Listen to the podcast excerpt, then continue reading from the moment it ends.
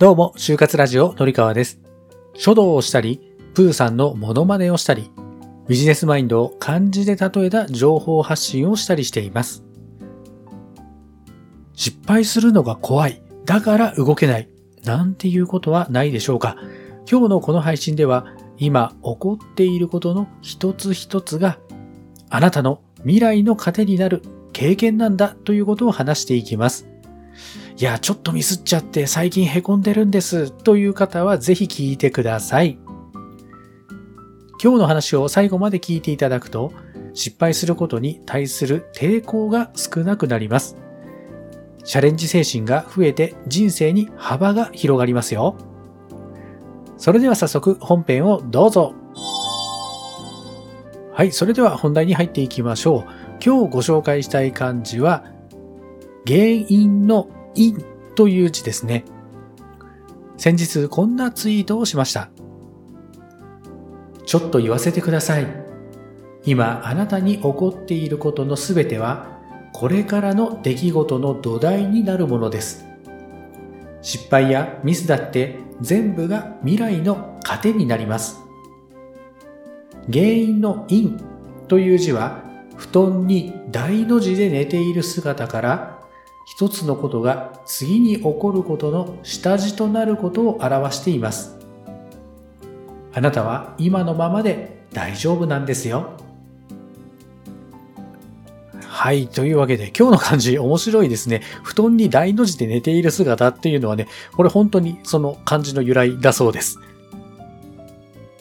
でね、考えようによってはね、私自身の話をすると、私の人生で失敗だらけなんですよ。で、もともとね、私結構、結構てかだいぶ、本当ね、完璧主義思考の人でして、失敗することが何より怖かった人なんですね。なんですけど、私、そうは言っても、ね、人生って転職5回もやってますし、まあその都度その都度ね、周りからいろんなことやっぱり言われますし、でね、あの、何回も話してますが、私一番最初銀行員やってたので、まあその銀行員やってた時もそうですし、まあ事務職やってた時も、でね、あの採用の経験、人事のお仕事をしてた時もそうなんですが、今のこういう情報発信とかに全部繋がっているんですね。で、例えばね、営業の仕事とはどんなものなのかとかね、人にこう営業でお話しするときにはどんなスキルが必要なのかとか、パソコンの扱い方、大勢の前で話すコツなどなど、ね、あの身につけたスキルなんていうのはたくさんあります。だから何をやっても、どんな仕事をしても無駄なことっていうのはないんですね。で、そうは言ってもね、私ね、結構やってしまった失敗をですね、後々まで結構引きずっちゃうタイプなんですよ。で、なるべく引きずらないように引きずらないようにっていうふうに思ってはいるんですけども、じゃあ実際にはどういうふうに対応していくのがいいのでしょうかというのを次にお話をしていきます。はい、ここからは失敗を自分の人生の糧にしていく考え方というのをご紹介していきます。紹介したいのは全部で3つありまして、1つ目は失敗と向き合うこと。いやー、できるなら失敗なんてね、あんまり見たくないですよね。もう見たくないみたいな感じですよね よくほら、あの、模擬試験とか受けた後に自己採点ってやるじゃないですか。でね、あれやりたくないなって思ったことないですかで、私はね、結構そうなんですよ。で点数が悪かった。自己採点するともうありありとわかるじゃないですか。何点くらいだった。で、それと向き合うのが結構怖い。ただ、その気持ちにこう向き合っていかないと、じゃあどこが間違ったのかとか、何が失敗だったのかっていうのに気づくことすらができないですよね。まずは、向き合うところから始めるんだっていうことを覚えておきましょう。二つ目は、失敗の責任を受け止める。これはね、よく仕事であるあるの話なんですけど、自分では完璧にやったつもりでも、予期せぬ原因やミスで失敗につながるっていうことありますよね。例えば、提出しなきゃいけない書類を自分で3回も4回も見直したはずなのに、まあ何かしら確認が漏れてたとかね。テストの問題とかでいくと、回答の見直しは完璧にもう見直しをしたはずなのに、名前を書き忘れてましたというようなうっかりの話はあるあるですよね。で、ここで大事なのは、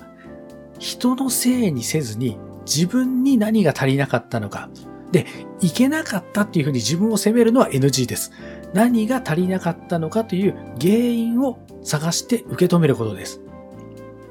まあ、例えばさっきのね、書類の例でいけば、ひょっとしたら誰か別の人に確認を依頼をしていれば、確認作業は1回で済んでミスもなかったのかもしれません。3つ目は、失敗は悪いことばかりではないということを認識する。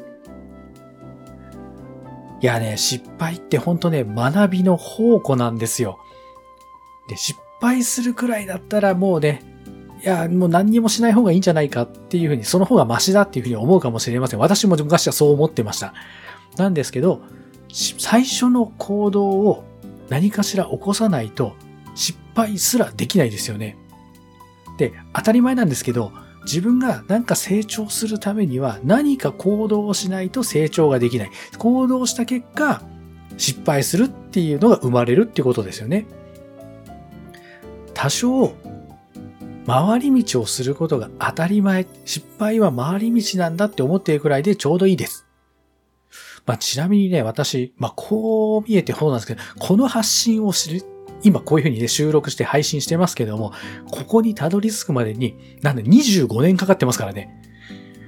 回り道したって大丈夫なんですよ。いやいや、でもそうは言っても頭では分かってますと。ね、のりかさんの言ってることはめちゃめちゃよくわかると。わかるんだけれども、それに向き合うとやっぱり怖いんですという方は、せめて、せめてですよ。言い訳をしないっていうことだけを心がけてみましょう。でも、とか、だって、という言葉を使わないだけでも十分効果があります。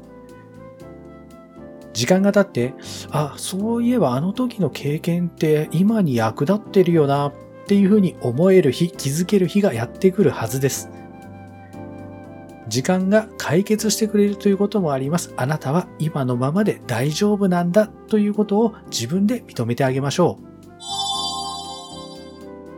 さあ、いかがでしたでしょうか？ちょっとはね、失敗しても大丈夫なんじゃないかなっていう気持ちになれたでしょうか？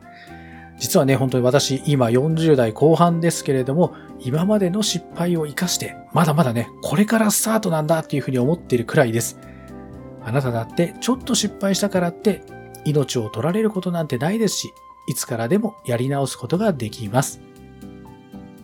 失敗はちょっとの回り道なんだというふうに思っていきましょう。今日も最後まで聞いてくださってありがとうございました。概要欄も見てくださいね。ではまた。